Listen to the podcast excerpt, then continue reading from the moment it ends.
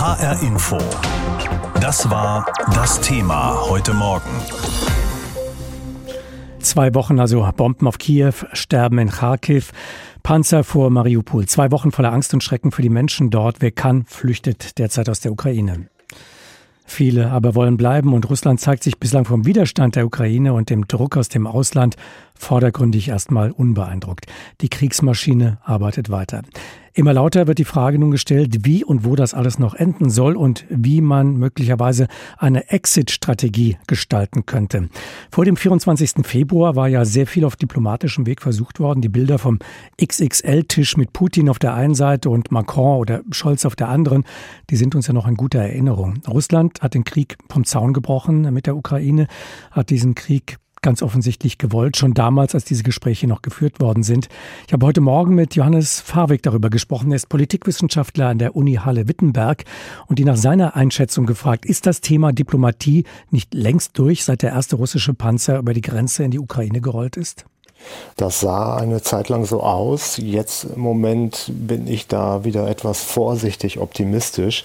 Es kann auch sein, dass das jetzt die üblichen Finden in einem Krieg sind, dass man zum Schein redet. Das ist auch denkbar. Aber es gibt doch auf unterschiedlichen Ebenen jetzt, wie mir scheint, Gespräche. Und gestern zum Beispiel hat auch der ukrainische Präsident Zelensky angekündigt, dass er in manchen Fragen gesprächsbereit ist. Russland hat sich noch nicht deutlich dazu positioniert, aber ich erwarte eigentlich jetzt Bewegungen in den nächsten Tagen. Und das ist auch sehr notwendig, weil der Krieg natürlich mit unverminderter, sogar gesteigerter Brutalität weitergeht. Die ersten Maximalforderungen Putins kamen ja eigentlich der Forderung, so sagen es viele Beobachter, nach einer völligen Unterwerfung der Ukraine gleich. Wenn man jetzt den Kreml-Sprecher Peskov hört, dann ist das zwar immer noch krass, aber Begriffe wie Entnazifizierung oder Entmilitarisierung waren da zuletzt nicht mehr zu hören. Könnte die Ukraine da entgegenkommen, etwa die Neutralität in die Verfassung schreiben oder die Krim als russisch anerkennen, um Menschenleben zu retten. Sie sagen es ja zu Recht, dieser Krieg äh, gewinnt an Brutalität. Oder wäre allein die Verhandlung darüber ein diplomatischer Fehler für Zelensky, möglicherweise sogar für ihn innenpolitisch höchst riskant? Nein, das ist genau der richtige Weg, den ich übrigens schon seit Wochen fordere und auch vor Beginn des Krieges gefordert habe. Ich glaube, wir haben nicht ernsthaft genug mit Russland über russische Sicherheitsinteressen verhandelt. Nicht in dem Sinne, dass wir die Ukraine opfern oder sowas. Das wird in der Öffentlichkeit im Moment völlig falsch diskutiert. Aber wir müssen unseren moralischen Kompass so justieren, dass er mit Realpolitik auch vereinbar ist. Und wir haben jetzt einen Krieg und ein Krieg ist die aller, aller schlechteste Alternative von allem. Und durch und mit einem Krieg wird überhaupt nichts besser. Und irgendwann wird es wieder eine Lösung geben müssen. Und ich denke, wir sollten jetzt die Kompromisslinien nochmal sehr ernsthaft ausloten und sowohl die Ukraine als auch Russland gewissermaßen in die Richtung drängen, dass wir jetzt wieder Verhandlungen brauchen, die ernsthaft betrieben werden. Und wenn sie ernsthaft betrieben werden, dann bedeutet das immer auch schwierige Kompromisse. Das heißt, wir sollten uns von der reinen Lehre verabschieden, auch ein Stück weit unsere Prinzipien in Frage stellen, so bedauerlich das ist, im Interesse einer stabilen Lösung für die Ukraine. Werden Verhandlungen erst dann einen wirklichen Aussicht auf Erfolg haben, wenn der Westen nicht locker lässt, also weiterhin Waffen liefert an die Ukraine und die Sanktionen auch konsequent durchsetzt? Bei dem Thema Waffenlieferung bin ich sehr skeptisch. Bei dem Thema Sanktionen bin ich dafür, dass wir das hart machen. Wir müssen Russland den Preis vor Augen führen. Und in dem Sinne habe ich auch den Eindruck, dass die Sanktionen eine gewisse Wirkung schon zeigen. Mit den Waffenlieferungen war ich immer der Auffassung, dass sie an dem Kräfteungleichgewicht zwischen Russland und der Ukraine nichts ändern und im Prinzip nur dazu führen, dass dieser Krieg brutaler wird. Und das sehen wir jetzt auch. Die Ukraine wehrt sich gewissermaßen tapfer, viele sagen sogar heldenhaft. Aber ich denke, es ist ein Kampf, den die Ukraine nicht gewinnen kann. Aus meiner Sicht ist es klüger zu verhandeln. Jedenfalls sollten wir als Deutsche nicht durch Waffenlieferungen diesen Konflikt weiter eskalieren. Das ist meine feste Überzeugung. Gestern, Herr Fahrweg, äh, das Dreiergespräch Scholz, Macron, Xi Jinping. Ähm, sind das nicht widersprüchliche Signale, die etwa gerade aus Peking kommen? Man steht fest an der Seite Russlands, die Aussagen auf dem Volkskongress, aber in Peking, die sind mehr als klar. Und dann spricht man auf der anderen Seite auf internationalem Parkett davon, dass der Krieg keine gute Sache sei. Was für ein Spiel spielt China, wenn man das so fragen darf? Ja, auch da zunächst ist es gut, dass wir mit Xi reden. Es ist kein gewöhnliches Format dieser Dreiergipfel. Da wird was vorbereitet gewesen sein, sonst hätte man nicht gesprochen. China spielt eine ambivalente Rolle. Auf der anderen Seite hat China kein Interesse, denke ich, dass durch den Ukraine-Krieg die gesamte ökonomische Weltordnung den Bach runtergeht. Und das droht jetzt. Russland ist zwar ökonomisch ein kleiner Staat, aber für viele Staaten wichtig bei Energielieferungen. Es gibt andere Wirrungen. Nur ein Beispiel, der Weizenpreis wird massiv steigen weltweit, weil die Ukraine ein großer Weizenexporteur ist und wahrscheinlich im nächsten Jahr ausfällt. Das heißt, in Afrika werden wir Hungersnöte haben. Das wird die ganze Welt destabilisieren. Das ist nicht im chinesischen Interesse. Und zugleich ist China ein Staat, der sehr stark auf Souveränität von Staaten gepocht hat. Und deswegen kann China auch nicht gefallen, wenn ein Staat wie die Ukraine gewissermaßen die Souveränität weggenommen wird. Gleichzeitig ist China natürlich ein enger Verbündeter von Russland und in diesem Balanceakt bewegt sich China jetzt und China will natürlich von diesen Entwicklungen profitieren, indem die amerikanische Weltordnung gewissermaßen geschwächt wird und durch eine chinesisch dominierte Weltordnung abgelöst wird. Und insofern guckt China sich das sehr geschickt an und versucht seinen Vorteil daraus zu ziehen, will aber die Lage sicherlich auch nicht weiter eskalieren. Ganz kurzer Blick noch auf das Treffen des russischen und ukrainischen Außenministers in Antalya in der Türkei. Könnte das die Wende bringen aus Ihrer Sicht?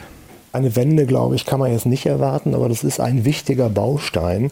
Die Diplomatie läuft jetzt wieder auf Hochtouren. Ich unterstütze das sehr. Wir sollten rauskommen aus dieser Kriegsrhetorik und Kriegslogik.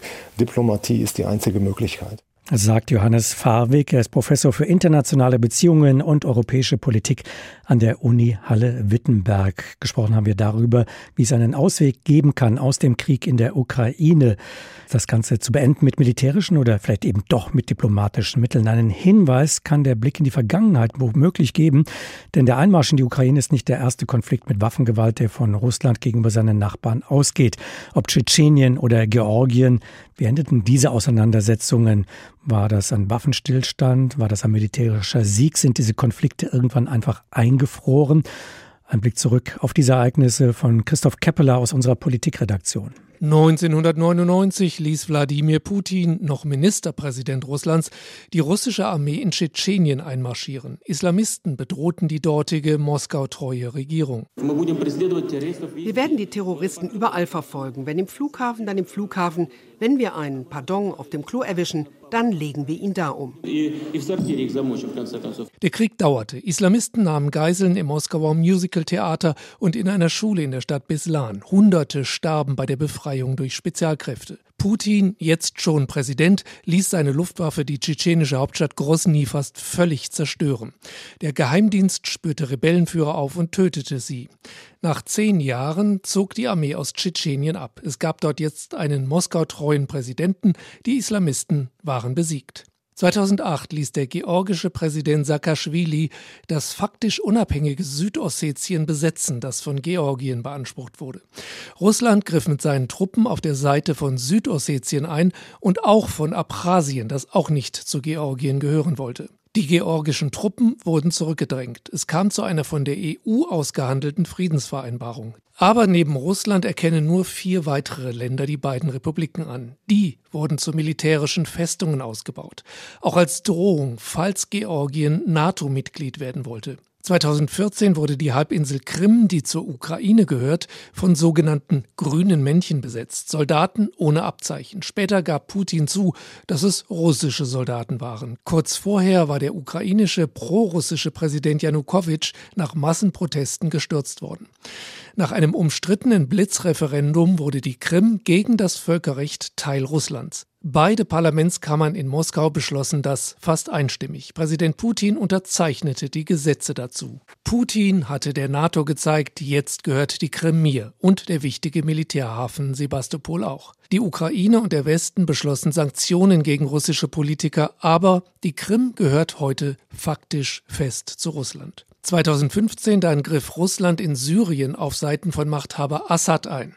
Putins Luftwaffe half Assad, ganze Städte wie Aleppo in Schutt und Asche zu bombardieren, wie vorher in Tschetschenien. Assads gefährdete Herrschaft war gerettet, Russland hatte seinen geostrategischen Einfluss im Nahen Osten gestärkt. Als 2020 Aserbaidschan Armenien angriff, das eigentlich ein Verbündeter Russlands ist, im Streit um die umstrittene Region Bergkarabach, hielt sich Putin erstmal raus. Dann aber drängte er beide Länder bei sich im Kreml zum Ende der Kämpfe und ließ das mit russischen Friedenstruppen überwachen.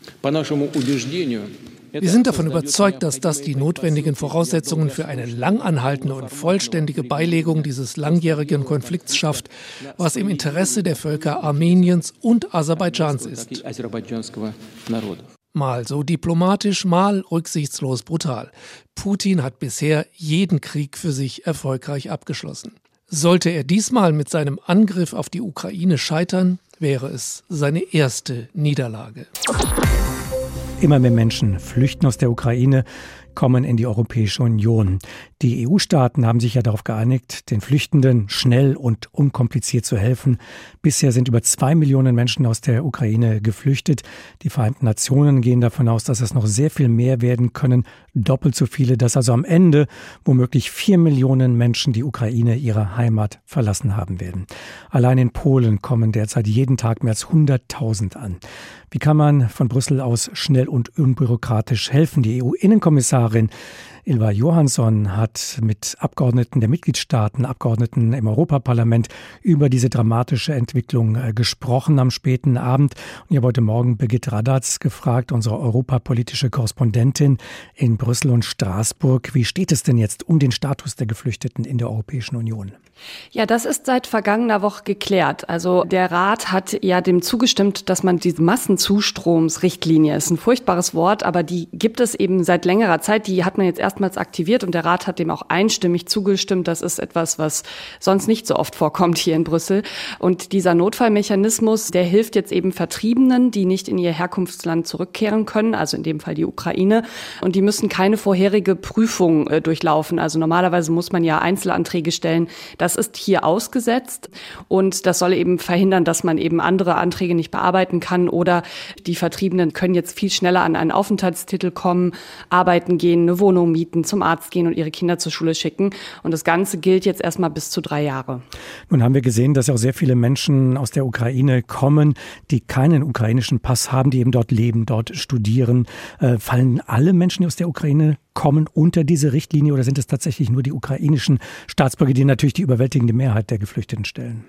Nein, also erstmal soll das für alle gelten. Die Richtlinie gilt für ukrainische Staatsangehörige, aber eben auch Drittstaatsangehörige oder auch Staatenlose, die in der Ukraine internationalen Schutz genießen und auch deren Familienangehörigen.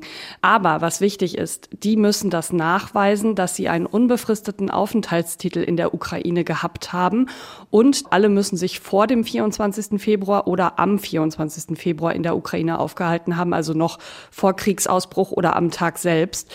Und was eben diesen Aufenthaltstitel angeht, den man vielleicht in der Ukraine hatte, viele sind ja einfach geflüchtet, auch aus Panik und haben solche Sachen gar nicht erst mitgenommen. Das haben wir jetzt auch schon teilweise gehört.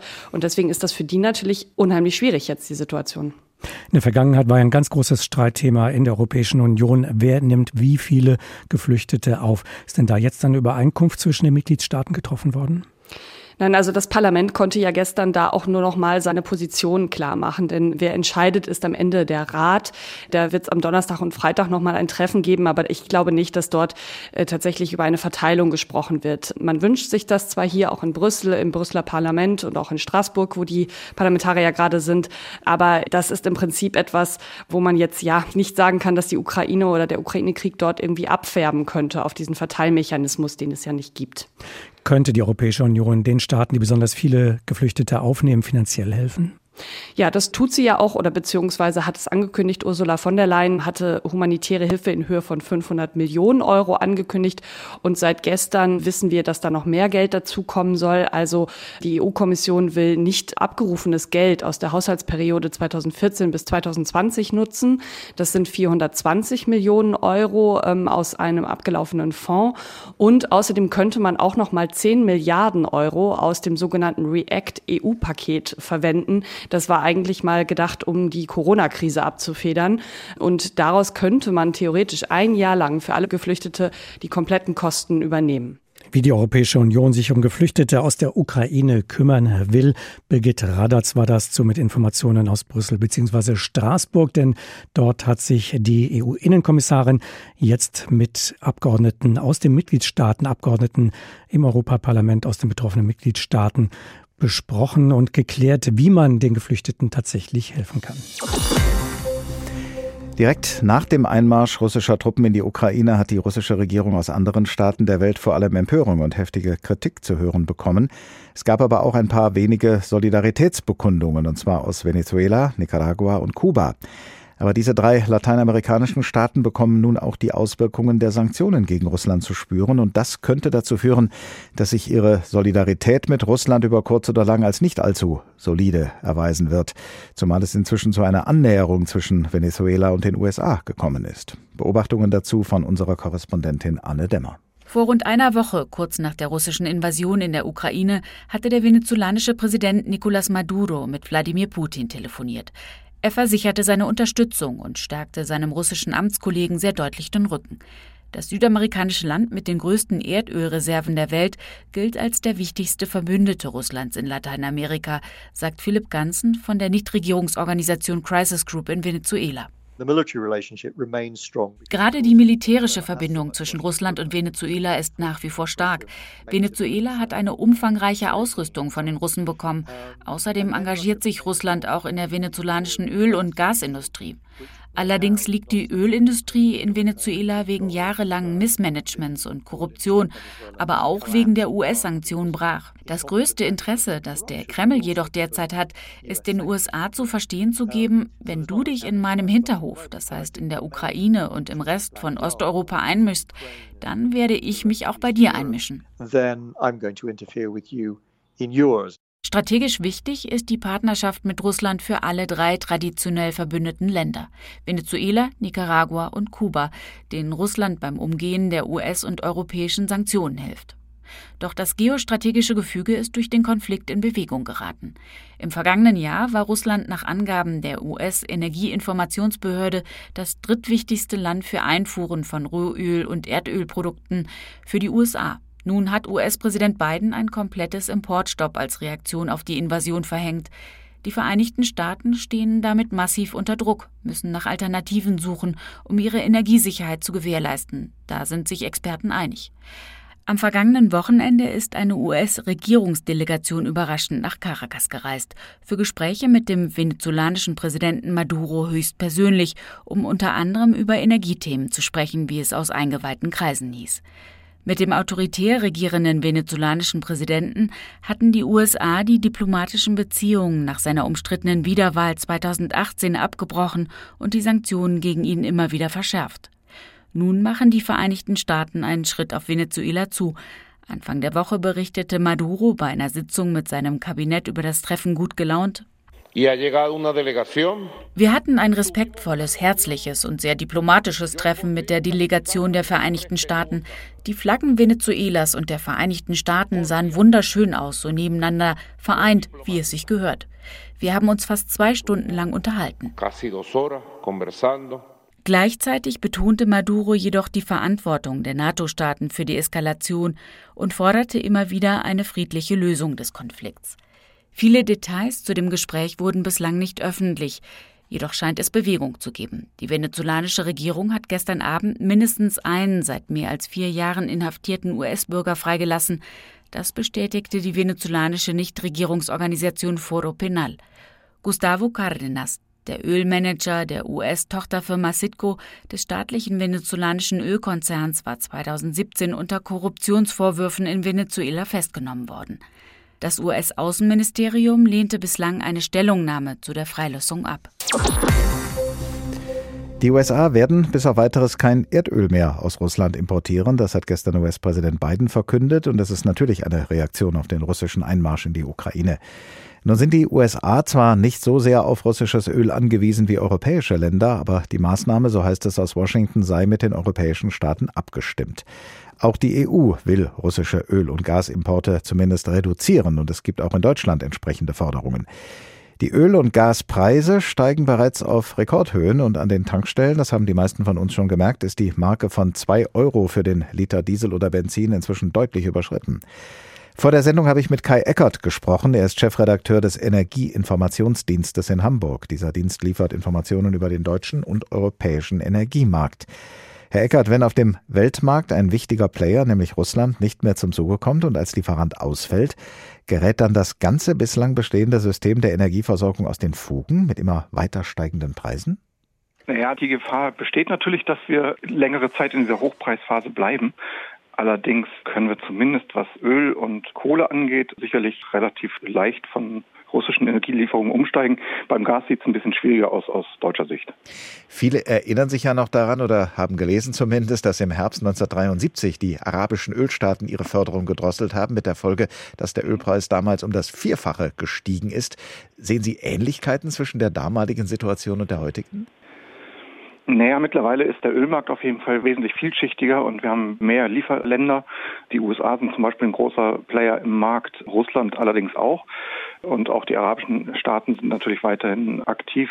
Zudem haben wir auch hier in Europa mit Großbritannien und Norwegen wichtige Lieferländer, sodass wir inzwischen eigentlich aus einer größeren Anzahl an möglichen Lieferländern Öl beziehen könnten. Damals, 1973, gab es ja Sonntagsfahrverbote, um den Ölverbrauch zu drosseln. Viele kennen die Fotos von leergefegten Autobahnen damals. Und jetzt wird das wieder gefordert, zum Beispiel von der SPD-Politikerin Nina Scheer. Rechnen auch Sie damit? Und wäre das eine richtige Maßnahme, um den Gesamtverbrauch an Öl zu reduzieren?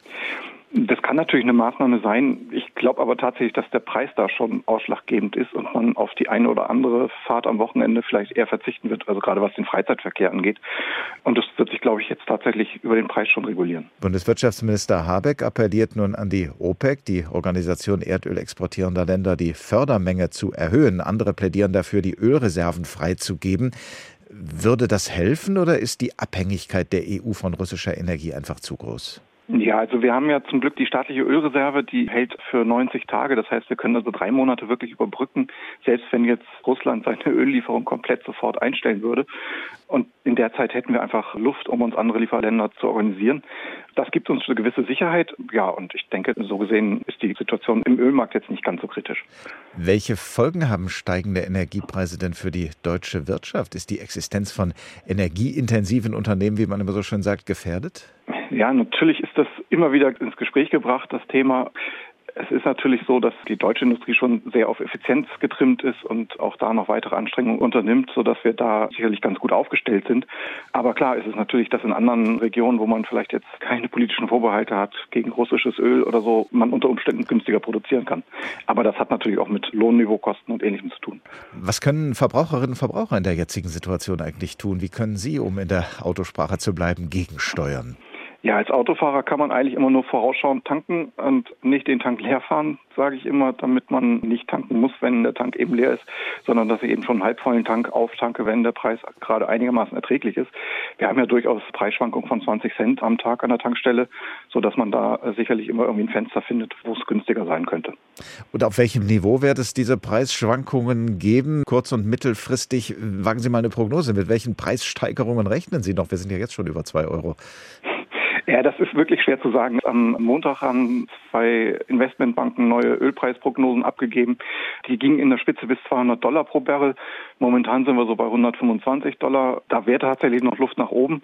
Ansonsten ist das aber bei solchen Prognosen immer sehr schwer, da in die Zukunft zu blicken. Und gerade in solchen Krisensituationen, da schwanken die Preise einfach sehr stark und der Markt ist sehr volatil, sodass man da eigentlich keine wirklich verlässliche Prognose abgeben kann. Sagt Kai Eckert, er ist Chefredakteur des Energieinformationsdienstes in Hamburg und vor der Sendung habe ich mit ihm gesprochen über die Folgen eines Importstopps für Öl und Gas aus Russland.